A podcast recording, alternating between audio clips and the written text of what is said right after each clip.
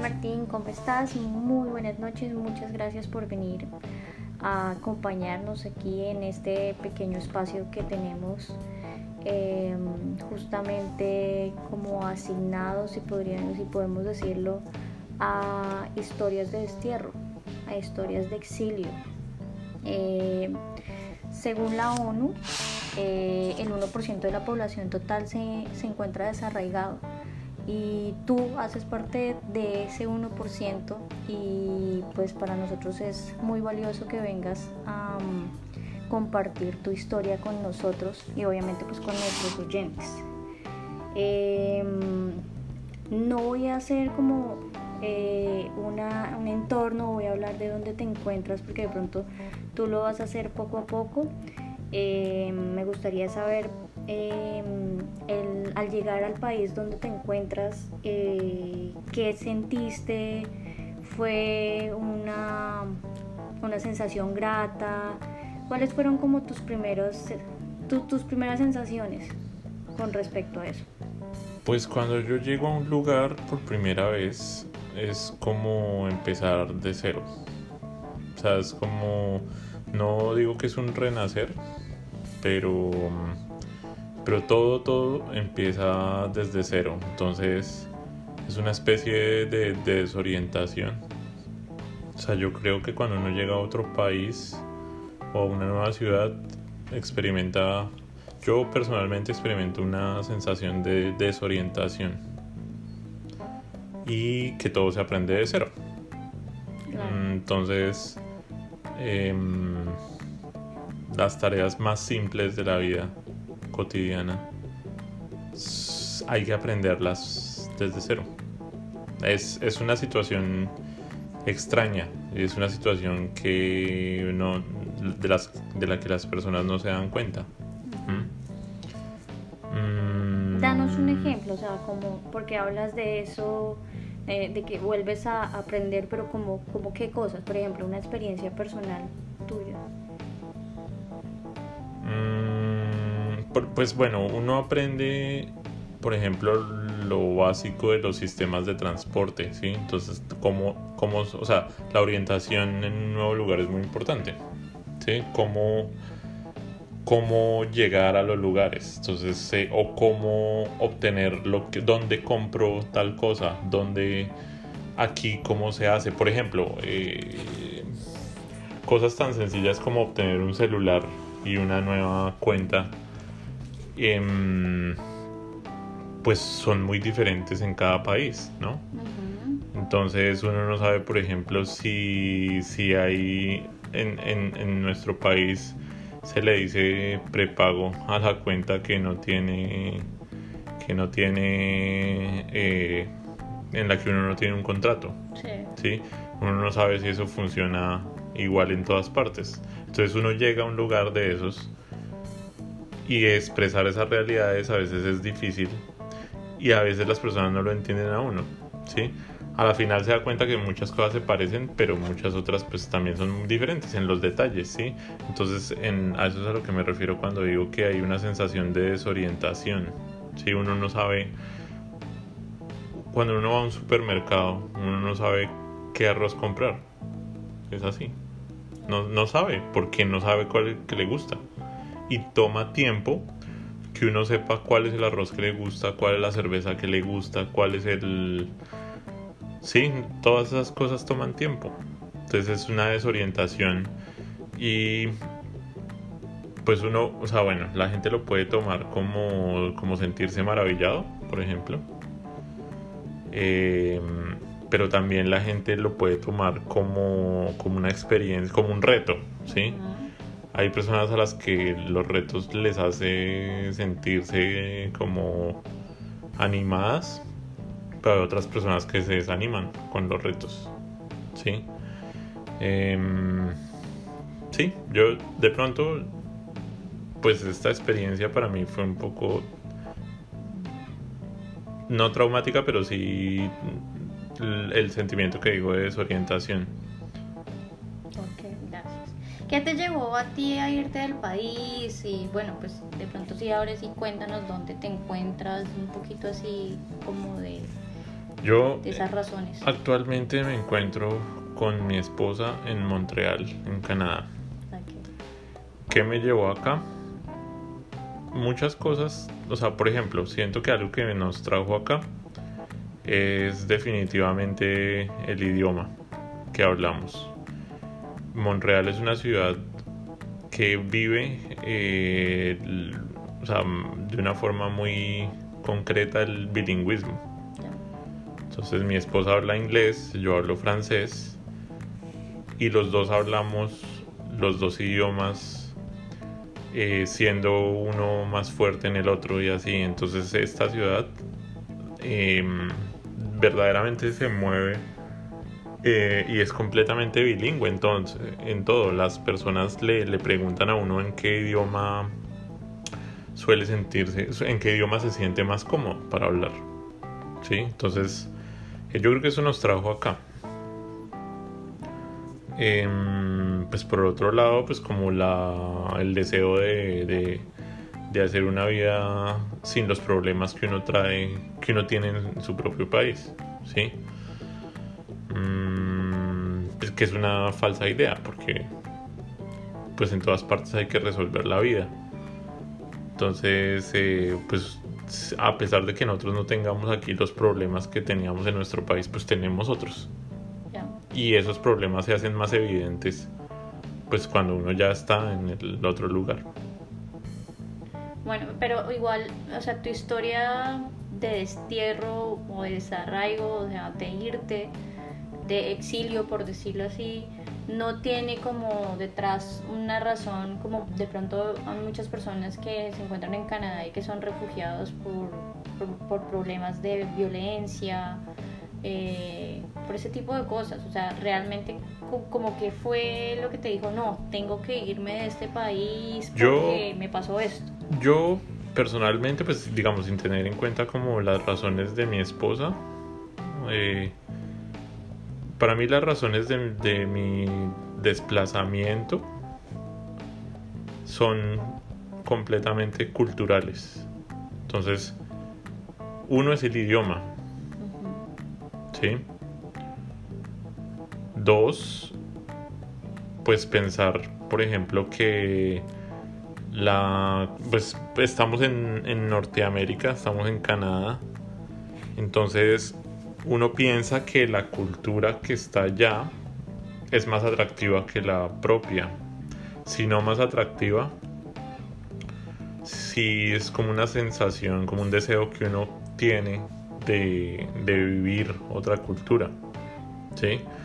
En mi caso, yo repito lo del idioma porque sí, porque pues a mí me gusta hablar francés, entonces pues en principio pensé que me iba a sentir muy cómodo con eso y sí lo y sí es así, pero pues el francés de aquí también es muy diferente, pues no no no me no me gusta, sí. Pero pero pues es mejor que si fuera ruso. Pues es mejor que si fuera chino, porque entonces el proceso habría sido con otra vaina, o sea, habría sido más difícil. Entonces aprenda un, un idioma desde cero. Ahora, no es mi caso, pero sí es el caso de mucha gente que llega aquí sin saber nada de los idiomas o sabiendo y estrellándose con que es muy difícil vivir eh, el inglés real o el francés real y local, porque pues, en, el caso de Quebec es muy particular. Que, por ejemplo, ¿de qué estás lejos ahí en Canadá y de qué estás cerca? Estoy muy lejos de mm, de, mi- de muchos de mis amigos, pero, pero, eh, pero en Colombia ya me sentía lejos de muchos de mis amigos. ¿Sí? O sea, es, eh, o sea, por ejemplo, pues si tengo, un ami- tengo a Marcel, que es un amigo que vive en China, entonces estoy muy lejos de él. ¿Sí? Mm, siento que aquí de pronto estoy más cerca de lograr una, un proyecto familiar. O sea, de consolidar, digamos, la unión con mi esposa.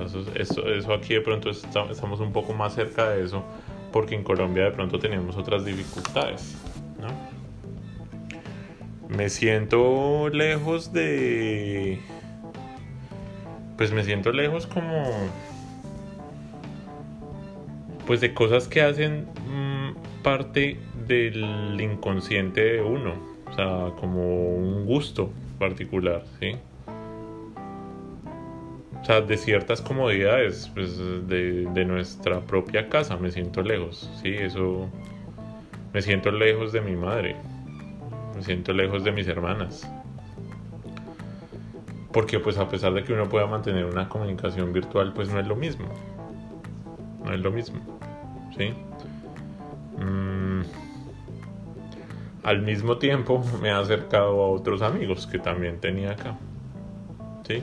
También me, siento lejos de la estabilidad, pero es que siento que en el mundo de hoy todos estamos lejos de estar estables en algo. ¿Sí? Y eso es bueno y malo. O sea, que tú crees, bueno, pues por ejemplo, la gente dice en redes, cosas que se leen en internet, como que en Canadá abunda el trabajo y que a la gente le va mejor económicamente. ¿Eso es un mito, es una realidad o pues, cómo tú lo percibes? En, en Canadá sí abunda el trabajo, pero también abunda el absurdo y, abunda abundan los o sea los inmigrantes se enfrentan a una serie de obstáculos que no tienen razón entonces sí hay falta de todo, porque faltan profesores, porque faltan veterinarios, porque faltan eh, médicos, pero un médico que llega acá no puede ejercer. ¿Por qué? Porque tiene que entrar a la orden de caballeros de la salud. ¿Sí? Y para... Sí, y para ser contador hay que hacer parte de la mesa sagrada de contadores. Entonces es absurdo. Pero si sabe soldar, pues tiene trabajo. Tiene un trabajo fijo. Sí. Pues abunda trabajo en McDonald's, pero pues es que en Estados Unidos también. Sí. Ahora, sí, sí, sí es diferente, porque es que en, en Colombia ni para McDonald's. ya, ya el puesto de, de, de, de, McDonald's en Colombia es guerreado, luchado. aquí es fácil. sea, que tú dirías que básicamente eh, tú sales del país pues con tu esposo, con tu familia nucleica, porque en tu país de origen no hay oportunidades. Básicamente es eso, o hay algunos otros eh, elementos o factores que haga que tú hayas dicho no. Yo, yo creo, yo creo que en Colombia no hay oportunidades, básicamente pero también creo que estar en otro país tampoco te resuelve esas cosas. O sea, no es, no es como automático, tampoco. Em, yo creo que en todos los países, en todas las partes, con las diferencias, obviamente salvando las distancias, em, hay que resolver la vida. Y resolver, resolver la vida moderna es como la misma basura para todo el mundo. Es decir, hay que conseguir un trabajo, hay que pasar una entrevista, hay que tener la aceptación de alguien. ¿sí? Yo odio eso. Pero, pero ese sistema, digamos que es... Eh, depende de la crisis de cada quien. ¿sí? Entonces es como, pues si usted tiene que salir a trabajar con gripa o enfermo o con dolor de cabeza, pues es más jodido. ¿sí? Aquí digamos que uno se quita de encima la gripa y el dolor de cabeza, sí, de alguna manera, pero toca salir a trabajar y eso tampoco es fácil. ¿Sí? Entonces... Eh... ¿Qué recuerdas de tu patria? Ah, yo siempre he pensado lo siguiente, que en Colombia no hay oportunidades, pero hay cosas que, es muy, que son muy sencillas. O sea, en Colombia es como que todo el mundo puede hacer algunas cosas de forma más fácil. Entonces, por ejemplo, no sé, obtener un documento. Entonces uno va y pide el documento. Tal. Aquí en, en Canadá, ir a pedir un documento es todo un proceso. Sí, es como un... No, entonces, primero usted tiene que ir a visitar al señor que le imprime el papel. Entonces, ah, no, que el señor que imprime el papel no está. Usted tiene que ah, sí está, pero usted tiene que pedir cita. Entonces usted pide cita para el señor que pide el papel. Luego usted, tiene que pedir cita con, la, con el secretario que le escribe el documento. Y después de eso tiene que pedir cita con la persona que se lo firma. ¿sí? Entonces en Colombia o en otros países eso es fácil. O sea, porque una sola persona lo hace todo. ¿sí? Eso es bueno y es malo también. Pero es así. En Colombia se consiguen minutos en la calle. Bueno, de pronto hoy en día no tanto. Pero es fácil. Aquí no. O sea, aquí toca tener una cuenta de celular, digamos. ¿Sí? Entonces, más fácil. En Colombia el transporte es una porquería, pero hay transporte de todo tipo, ¿sí? Aquí toca tener un carro para ciertas cosas, es más, más eh, práctico. En Colombia tener un carro es una cuestión de estatus. Hace, mm, no sé, te has sentido triste, eh, ¿Qué haces, por ejemplo, cuando tienes alguna, no sé, tiempo libre? Porque imagino que. Pues a veces, pues a veces siento que, que no, yo no sé por qué razón, de pronto porque, porque este viaje tiene que ver con una, con un objetivo de ciudadanía. Como que mi esposa y yo no hemos disfrutado, o sea, no, yo siento que no hemos hecho una, un viaje turístico entonces aquí nos, vinimos, nos metimos a trabajar, afortunadamente conseguimos trabajo rápido, o nos dieron trabajo rápido más que conseguir. Eh, pero no hemos hecho algo turístico, no quiere decir que no hayamos hecho otras cosas, sí, pues hemos un par de salidas a visitar un amigo lejos, pero, pero no, no ha sido como una visita de diversión, o sea, sino todo el tiempo hemos tenido como ese ritmo de trabajo. Entonces no siento que no lo hemos disfrutado tampoco, o sea, no hemos tenido unas vacaciones en Canadá. Sí, eso es claro. O sea, con tiempo pleno, libre, no, no. Sino es solamente el fin de semana pues, que uno descansa, no quiere ni salir, etcétera, y, y luego el lunes sigue trabajando. Ya. ¿Qué dirías? Bueno, obviamente está el mito o la realidad, no sé, de, que Canadá es como, eh, digámoslo así, como un muy buen vividero, vividero como que eh, vas a encontrar ya la mejor calidad de vida, eh, que puedes crecer personal y profesionalmente. ¿Qué podrías decir tú de eso? ¿Cuál es tu sensación? Lo que Colombia tiene que envidiarle a muchos países del planeta es la seguridad. Es decir, estar tranquilo en la calle sin estar pensando que a uno lo van a herir por quitarle sus cosas. ¿Sí? En ese sentido es un buen lugar para estar. ¿Sí? Eh,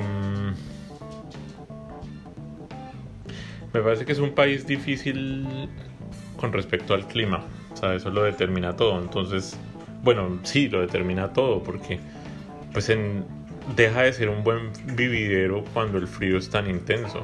¿Sí? Yo pienso que Colombia es un país que tiene condiciones... Eh, naturales, pero no me refiero solo a la naturaleza, ni a la biodiversidad, ni a esos títulos maricas que se inventan con que, tiene el himno más bonito del mundo y es el segundo país más biodiverso. Pues yo creo que la Tierra entera es súper biodiversa, ¿sí? Em, pero sí Colombia tiene una particularidad y es que el clima es muy estable en términos generales y pues yo creo que eso lo desaprovechamos todo el tiempo. Por ejemplo, es un, un país que podría ser explotado muy bien en, su agricultura y no lo es. Entonces aquí Canadá no es un buen vividero porque, porque pues se acaba el llega el invierno y se acaban los tomates, una vaina así. Y no lo digo porque lo sepa, porque yo esté en la industria, sino porque uno va al supermercado y la lechuga que valía 2 dólares en, verano vale 4 o 5 dólares en invierno. Entonces uno dice, bueno, pues aquí está pasando algo. Venga, osito. Eh, entonces, Colombia es un muy buen vividero lleno de ratas y ladrones que quieren acabar con los recursos económicos de las personas. Aquí me parece que el, que el gobierno es un poco más digno. Y eso pues ayuda. Al llegar, obviamente siempre hay choque cultural. ¿Tienes alguna experiencia o bueno, es lo que yo presumo porque es en, las, en las entrevistas que hemos tenido, pues la gente siempre habla de un choque cultural. ¿Tú lo tuviste? Si lo tuviste, eh, ¿nos puedes contar en, una o dos experiencias ese, ese, ese choque? Aquí a mí la gente me parece... Me parece que no sabe atender a las personas. O sea o sea, me, parecen, no me parecen amigables cuando, cuando se trata de servicios generales.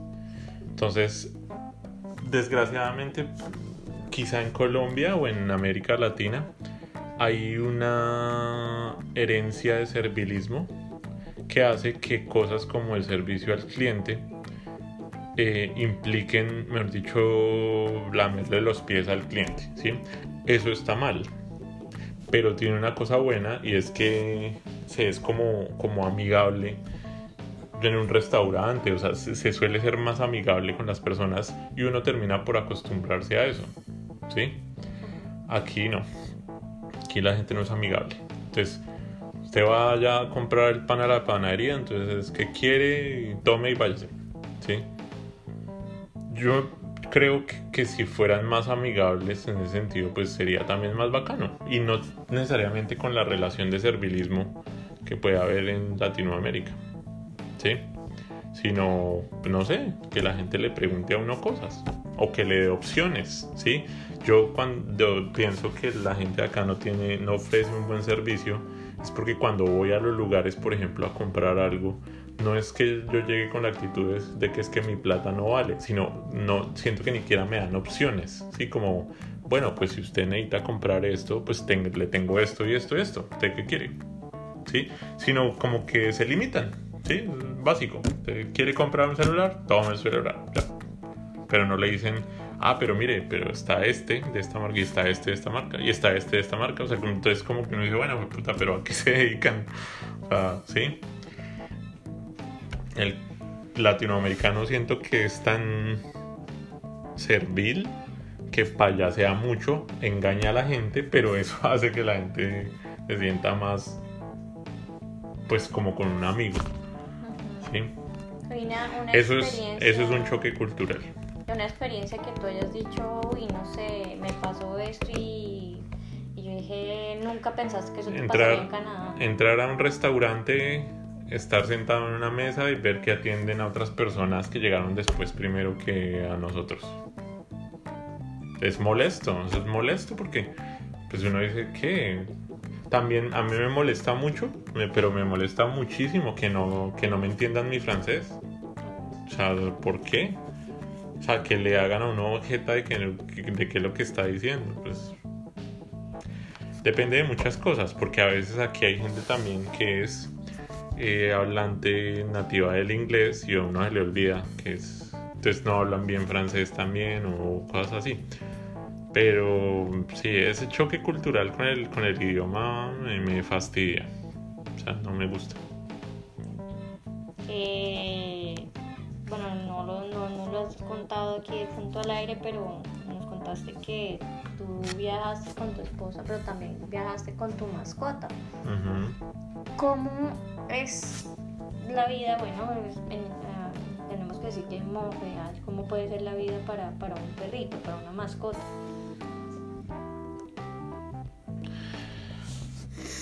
Pues es que ahí tuvimos dos experiencias, porque fuimos al lugar, a vivir primero a un lugar eh, que, es un, que no es el centro de la ciudad, que es a las afueras, y entonces allá tuvimos una muy mala experiencia. Porque la gente vive muy pendiente de sus prados.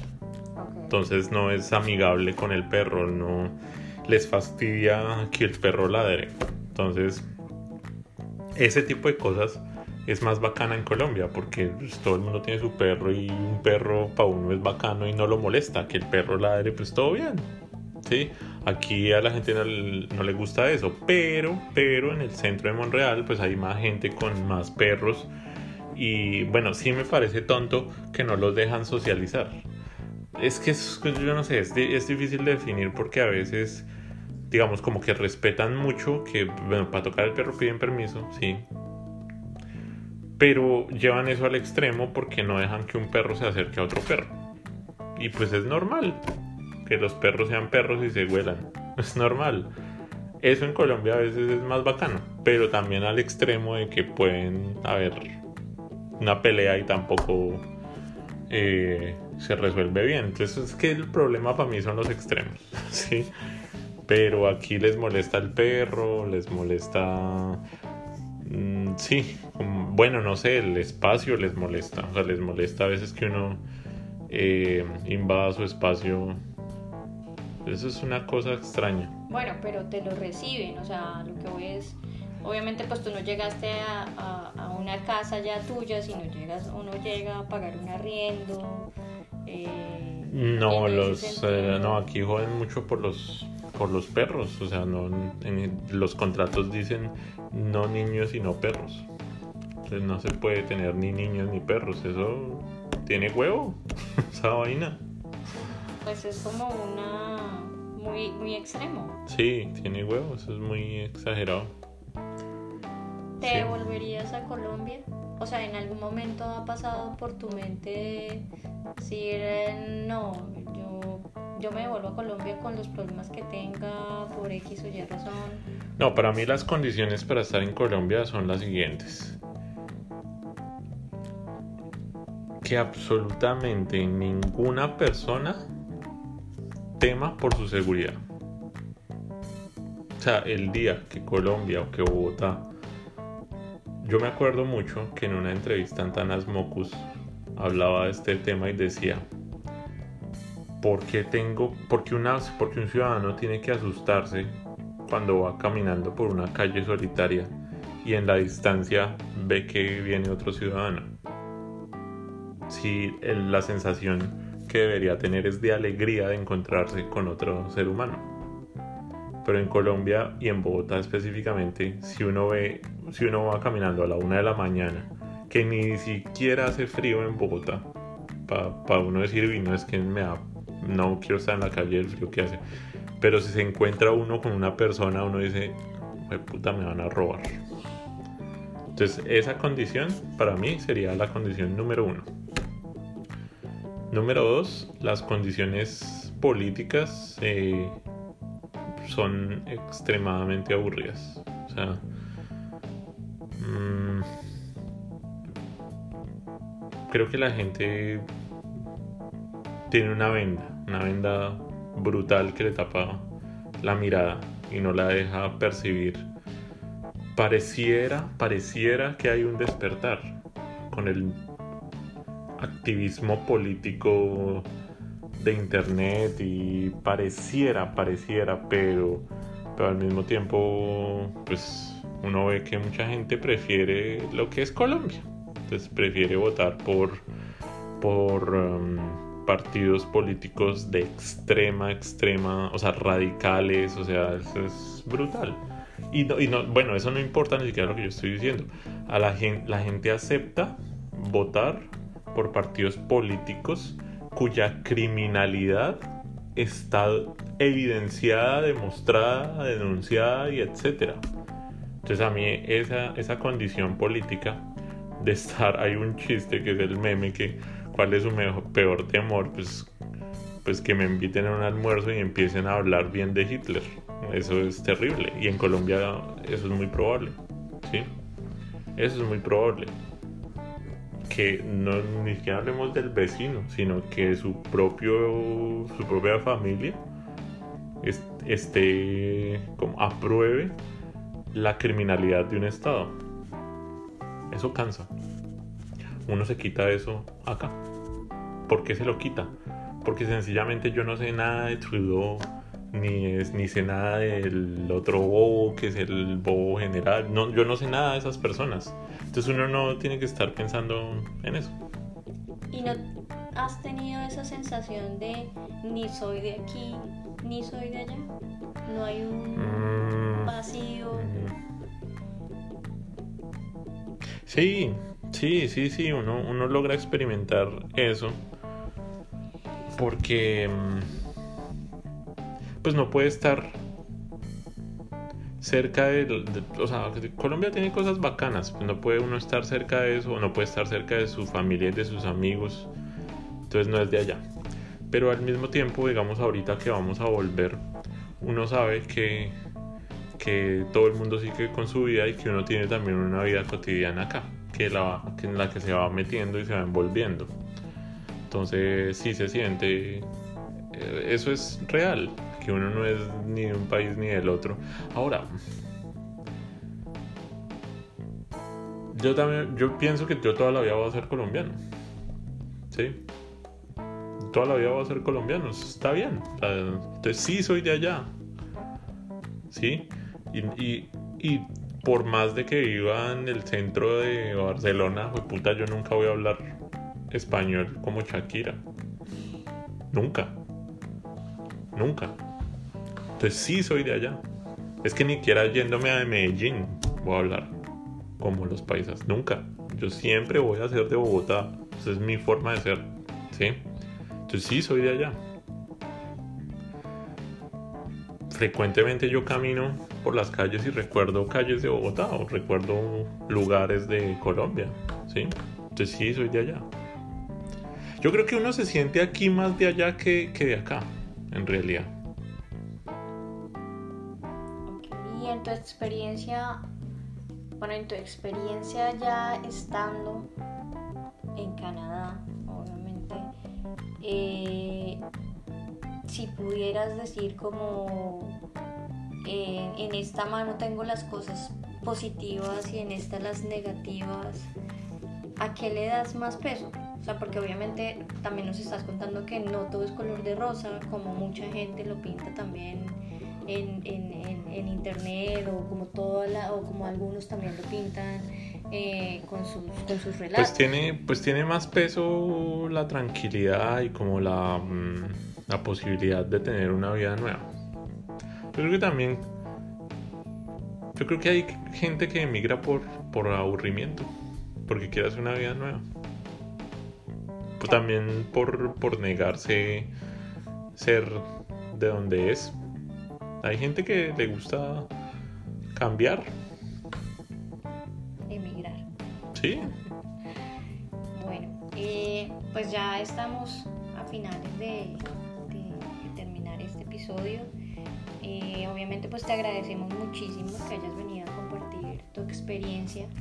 Eh, pues para terminar, para hacer un cierre, nos gustaría que, que nos dieras como no sé, como ese tipo de, tips o de consejos, porque pues tú estás en Canadá, pero hay muchísimas personas que están allá en Colombia eh, esperando por una visa o están empezando el proceso para salir, no sé, no, son, no, necesariamente solo para Canadá, sino para otros países. Eh, ¿Qué consejos les darías? Esto es cliché, pero mm, yo creo que para aprender un idioma extranjero no es fundamental vivir en, ese, en el país del idioma. O sea, uno puede aprender idiomas en el país donde está. Entonces, y eso le facilita la vida. Porque cuando uno llega y no se puede comunicar, eso lo hace sentir muy mal. No es mi experiencia. Pero sí la he tenido en otros lugares también. Para mí comunicarme en inglés fue más difícil. Entonces, eso lo hace sentir a uno mal. Sí. Entonces, aprender idiomas, eso es un, eso es un tip. Em, yo creo que también es algo con lo que la gente pelea mucho. Sí, o sea, con no aprender bien un idioma. Y eso es una vaina personal. O sea, así es como tengo que aprender esto. Pues, decídalo y hágalo. Em, tips. Traiganse una olla para hacer el arroz. en esas cosas está como, como la colombianidad de uno. O sea, yo ahorita voy a ir a traer una olla para hacer el arroz como a mí me gusta hacerlo. Sí, pues... Mm, no hay que gastarse tanta plata tampoco en... O sea, uno no tiene que llegar aquí a comprar un carro, es mi punto de vista. Uno tiene que llegar aquí a comprar un carro de 30 mil dólares, uno no tiene que llegar aquí a pagar mm, el college de 15 mil dólares. Mm, no, o sea, no, o sea, también se puede hacer más barato. Pues si la, si, si la idea es eh, hacer como un proceso de, de, sea, mejor dicho, es que el, el, dinero no tiene que ser un obstáculo. Si usted tiene solamente 25 mil dólares, que no es poca plata, la otra vez una persona me dijo, no, es que mm, no, ya nos hemos gastado 90 mil dólares. Pues si fuera por 90 mil dólares, yo nunca había llegado acá, ni mi esposa ni yo habríamos llegado acá. Entonces eso no tiene por qué ser una limitante, pero el idioma sí puede ser una limitante. ¿Sí? Porque entonces, sí, yo, yo sí creo que, que poder... Mi esposa habla inglés, yo creo que eso le ha permitido entrar a un lugar de trabajo diferente. Si no, entonces toca ir a hacer otras cosas, ¿sí? Que yo creo que es el caso de mucha gente. Mm. Tips. Mm. Bueno, sí, este, este es el mejor tip que yo le puedo dar a la gente y no es práctico. es el mundo es muy grande y hay muchas cosas por hacer. Entonces, quedarse en un trabajo toda la vida quedarse en un barrio toda la vida. No, uno siempre puede hacer otras cosas. Le guste o no lo que encuentra, uno puede cambiar la vida. Tenía unos compañeros en un trabajo que se quedaron toda la vida ahí. Les decía como hay otras cosas que pueden hacer. Yo me fui a trabajar en un barco no sabía ni mierda de eso no, no era mi sueño tampoco, pero hay muchas cosas que se pueden hacer. Entonces uno se puede ir a otro lugar, puede trabajar en un McDonald's, puede trabajar en un, en un instituto de lenguas, puede trabajar en otras vainas, ¿sí? De pronto no es lo que uno quiere y de pronto no es tan fácil, pero siempre se puede hacer otra cosa. Uno siempre puede hacer otra cosa. Siempre. Entonces eso es un tip que no es práctico. Pero quedarse en un lugar siempre haciendo pues, lo mismo como salir siempre, como intentar salir siempre de, sus zonas de confort. Sí, de pronto, de pronto, yo no lo llamo así. Yo no lo llamo así. Pero, pero es como el mágico universo de las posibilidades. O sea, ¿qué es posible? Entonces estamos aquí sentados. Uno se puede, o sea, usted puede sentarse. No, usted nunca ha hecho un cuadro, nunca puede sentarse a hacer un intentar hacer un dibujo y hacer un cuadro. ¿Qué puede hacer la gente? Uno puede hacer lo que no se imagina. O sea, puede hacer cosas que y cosas que para todo para otra persona puede ser normal. Para mí eh, no era normal conducir por una autopista en otro país. Me daba miedo, pues yo lo puedo hacer. Es sí, uno puede hacer. Y eso es bacán pensar en eso, no puede hacer otra cosa. O sea, así como yo digo, nunca había conducido en una autopista a 100 kilómetros por hora, que para la gente no debe ser nada, para mí es mucho. Uno de pronto puede manejar un avión, o sea, eso se, si uno vaya a hacer curso, ¿sí me entiendes? Se puede, pero hay que aprender bien, eso sí, también claro. O sea, si usted no va a hacer o sea, uno puede aprender. Es eso, es eso. Ese es un tip.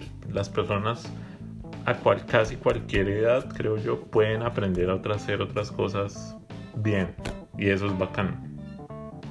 Eso inclusive entra como dentro de los eh, consejos que le das a esas personas, porque si uno siempre puede aprender bien, yo creo que hay personas que ven el idioma, el otro, un, un, idioma extranjero, una lengua extranjera, como un limitante. Pero tú nos dices que siempre se puede aprender, entonces hay que seguir. Yo creo que a la gente le da mamera hacer las cosas porque toman tiempo. Mucha gente le pregunta a uno, oye, ¿usted cómo se fue para el otro país? Pero pues yo supongo que la gente no quiere hacer el proceso porque es una mamera. Porque reunir los documentos es una mamera, aprender idiomas es una mamera. Y eso no es, o sea, no es lo definitivo, pero toca hacerlo. Entonces la gente la quiere fácil. Bueno, Martín, pues muchísimas gracias eh, por habernos acompañado esta noche. De verdad, te agradecemos un montón tu experiencia y tus consejos. Avec plaisir.